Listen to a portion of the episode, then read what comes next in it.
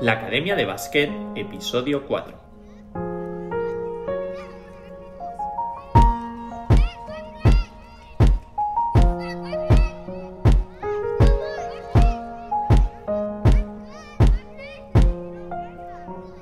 Muy buenos días a todo el mundo, bienvenidos al episodio 4 de la Academia de Básquet, el podcast en el que aprendemos baloncesto. Y es que cada día hablamos de conceptos, ideas y novedades de cómo mejorar el bote, el tiro, la defensa, la inteligencia en la pista, analizamos jugadores, jugadoras y hacemos un montón de cosas más. Todo esto para que lleves tu juego al nivel más alto.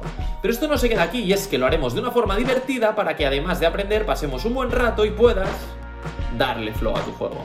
Esto es la Academia de Base.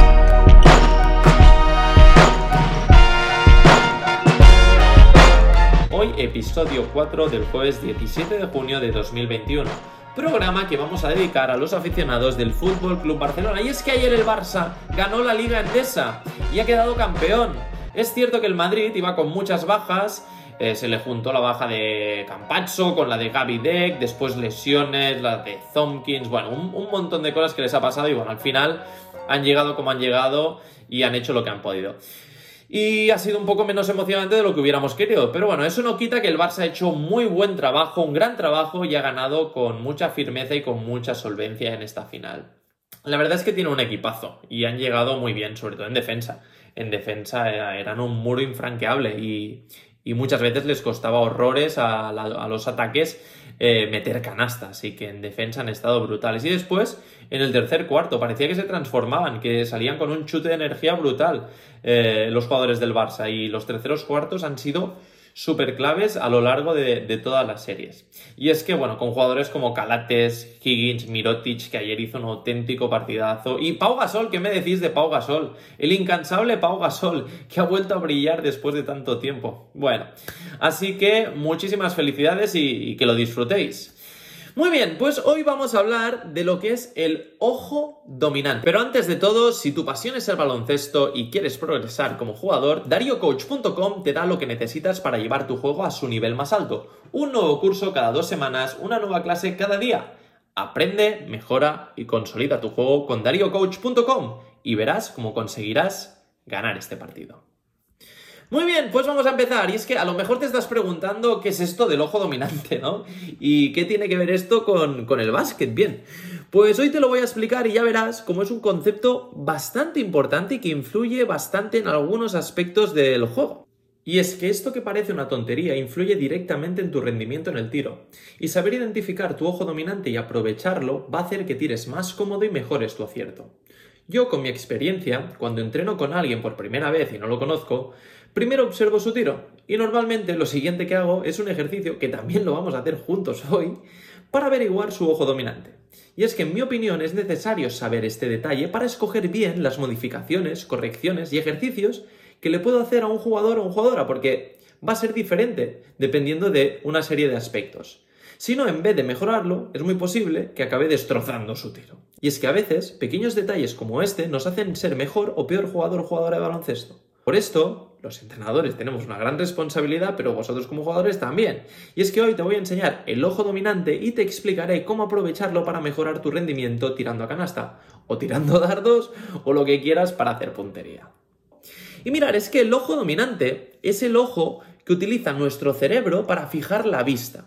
Igual que las personas desarrollamos más habilidades con una mano que con otra, o con un pie más que con el otro, pues bien, con los ojos pasa lo mismo, somos o diestros o zurdos también. ¿Y por qué es tan importante este ojo? Porque es con el que apuntamos. Cuando tú, por ejemplo, estás jugando a dardos, tienes que poner el dardo delante de tu ojo dominante para poder apuntar en línea recta y que el tiro sea más preciso. Esto también pasa en otras actividades, como cuando quieres enfocar con una cámara o hacer tiro con arco, es decir, cuando necesitas apuntar con un ojo. Así que cuando necesitas hacerlo de una manera tan precisa y con un solo ojo, tienes que utilizar tu ojo dominante, que es con el que apuntas en línea recta y apuntas mejor. Esto del ojo dominante además sirve también en tratamientos que los oftalmólogos saben, pero bueno, no vamos a entrar en esto que si no se nos complica mucho el tema. Y bien, ¿Cómo podemos saber cuál es tu ojo dominante? Te propongo que lo hagamos juntos y que sigas mis indicaciones.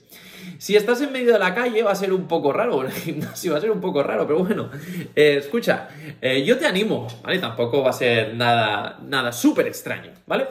Párate y sigue mis instrucciones. Con tu mano vas a hacer un círculo con el dedo pulgar y el índice, ¿vale? Los unes con sus puntas y formas un círculo. Lo tienes, ¿verdad? Vale, los otros tres dedos, el meñique, el anular y el corazón, ¿qué? No te esperabas que supieran los nombres de estos tres dedos, ¿eh? Bien, estos tres dedos los tiras hacia arriba un poco. Sobre todo que, que, no tapen el agujero que has hecho con los otros dos dedos. Entonces, fíjate en algún objeto que esté a una cierta distancia. Lo tienes yo, por ejemplo, me voy a fijar en el tapón de una botella. Bien. Ahora, desde el mismo sitio donde estás, con los dos ojos abiertos, miras este objeto, es decir, yo, el tapón de la botella, a través del círculo que has hecho con los dos dedos, ¿vale? Sobre todo, sigue con los dos ojos abiertos y tienes el objeto dentro del círculo. ¿Vale? Ya estás viendo que el objeto está dentro del círculo, bien, ahora tienes que estar súper concentrado o concentrada. Pase lo que pase, no muevas la mano. Cierra el ojo izquierdo. Vale, ¿se te ha movido el objeto del círculo o se ha quedado igual? Puede ser que te haya pasado cualquiera de estas opciones. Vale, ahora estabas apuntando con el derecho porque has cerrado el ojo izquierdo. ¿Me sigues, eh? Vale, vuelve a abrir los dos ojos.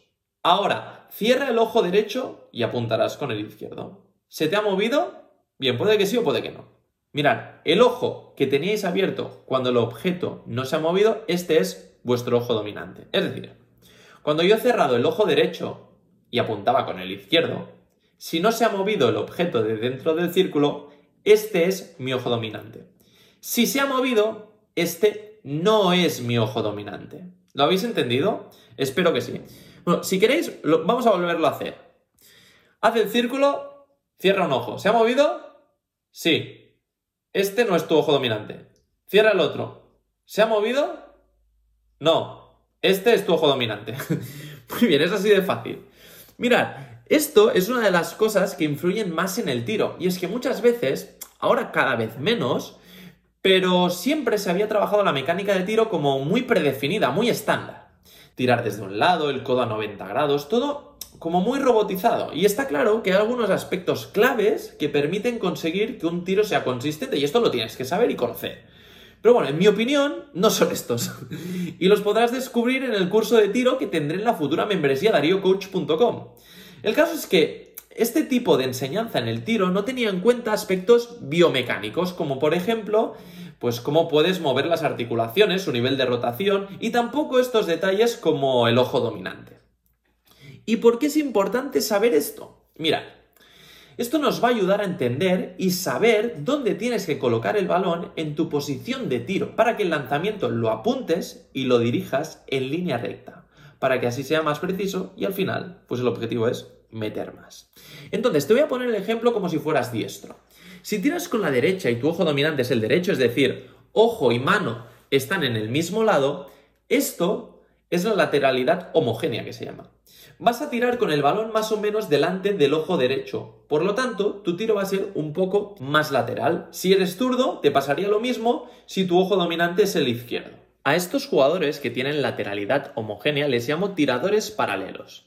Uno de los grandes ejemplos de tiradores paralelos es Clay Thompson. El amigo Clay, aparte de tener un talento brutal, es paralelo. ¿Qué pasa? Este es uno de los motivos más importantes por los que tira con el balón un poquito más lateral, es decir, un poco más en el lado derecho para tener el balón justo delante de su ojo dominante que es el derecho. Esto se nota también más en algunos jugadores o jugadoras zurdos, de estos que llaman los zurdos cerrados, que incluso les cambia muchísimo la posición de los pies. Seguro que habéis visto o sois uno de estos que giráis muchísimo los pies para tirar. Esto se hace para alinear toda la línea de tiro desde el pie, el codo, la mano, el ojo, hasta el lanzamiento. Pero, a ver, en estas cosas tampoco lo modifiquéis eh, muchísimo. Las modificaciones en el tiro hay que hacerlas poco a poco y no lo exageréis mucho. Estos cambios estamos hablando de que son unos pocos centímetros, pero que hacerlos te van a ayudar a lanzar más fluido. Cuando hablo de tirar un poco más lateral, es un poquito, unos centímetros. No vayáis a hacer un tiro súper forzado, ni mucho menos. Esto a Clay Thompson le permite tener muy bien alineado el cuerpo. Y si te fijas, el tiro casi siempre lo hace muy bien equilibrado, recto y limpio. E intenta de esta manera moverse muy poco, ya lo veis lo elegante que es, que el movimiento sea controlado y si es controlado es más preciso. Así que ya tienes uno de los mejores ejemplos que puedes tener de tiradores paralelos. ¿Qué pasa si tiras con la derecha pero apuntas con el otro ojo, con el ojo izquierdo? Y es que esto es súper común. A esto se le llama lateralidad cruzada.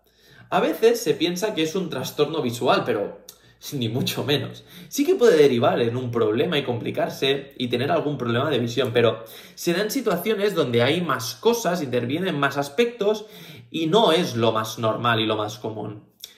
Bien, entonces, ¿qué pasa con los tiradores que les llamo cruzados? El balón lo vais a sacar más desde el centro, porque al apuntar con el ojo izquierdo necesitáis poner el balón más cerca de este ojo para apuntar bien e intentar tirar en línea recta. Todo esto son detalles pequeños, no tienes que cambiar mucho. Es a lo mejor mover algún centímetro la posición del balón cuando está arriba. Un ejemplo muy claro de tirador cruzado es Stephen Curry, por ejemplo. El, el balón lo suele subir por el centro de su cuerpo. ¿Qué pasa? que estos tiradores cruzados, al subir el balón más por el centro, necesitan abrir un poco el codo para que el movimiento sea más natural y por lo tanto la subida y la extensión del brazo va a ser un poquito más diferente a los otros tiradores que tienen la lateralidad homogénea. Todo esto después se tiene que adaptar al cuerpo, la movilidad, a la fuerza de cada jugador o jugadora, pero esto ya te lo iré explicando más adelante en otros episodios. Pero estos tipos de detalles son muy importantes que los tengas contemplados porque te van a modificar algunos detallitos que te permitirán tirar mejor. Mirad, os voy a dar un dato curioso que no quiere decir que sea lo recomendable para vosotros, pero a mí me parece, pues bueno, súper curioso, la verdad. Porque fue un experimento que hizo el Juventud de Badalona eh, con un jugador cuando era cadete. Este jugador es Joel Parra, que actualmente es jugador de la Peña en la Liga Endesa, es profesional. Y es que Joel tira con la izquierda ahora. Eh, es zurdo tirando. Y es un jugador, bueno, bastante correcto, tirando sobre todo en estático desde las esquinas. Es bastante, bastante correcto. De hecho, ha tenido un 37,8% en triples. Y bueno, y es un jugador muy joven aún con, con mucha proyección. Bien, el caso es que Joel Parra, cuando llegó al Juventud, tiraba con la derecha pero no era muy efectivo. Y bueno, hacía como algún movimiento extraño. Bueno, al final no le iba bien, no le iba nada bien. Después de estudiarlo, vieron que había un aspecto que era el del ojo dominante que lo tenía cruzado. Entonces, como no les había resultado algunas correcciones, decidieron tomar una decisión y junto con el consentimiento del propio Joel, cambiaron su mano de tiro y empezó a tirar con la izquierda. Bien, la verdad es que no sé si hubiera seguido tirando con la derecha, si ahora sería mejor o peor, pero bueno, fue una decisión que tomaron entonces y la verdad, en mi opinión, creo que le ha ido bien. Al menos ha podido ordenar de cero su movimiento del tiro y la verdad es que creo que ha sido bastante efectivo para él. Que no quiere decir que lo sea para ti. Se necesita valorar muchas cosas antes de tomar una decisión así porque es bastante seria y primero hay que intentar ajustar otros aspectos que son más fáciles y no es cambiar la mano de tiro que es como la última opción. ¿Vale? Pero bueno, con Joel Parra creo que al final ha sido un, un caso de éxito.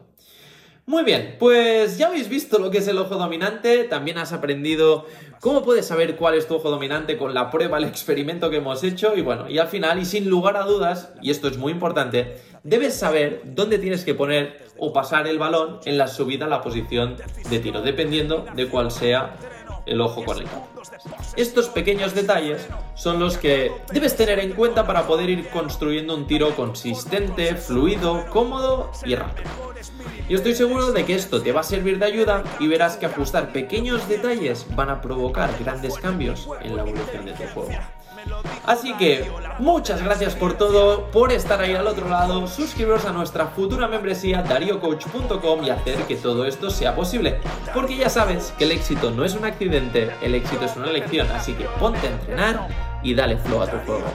Nos escuchamos mañana a las 9 y 23, la hora de los buenos. Darío Coach. 10 segundos de posesión y por freno.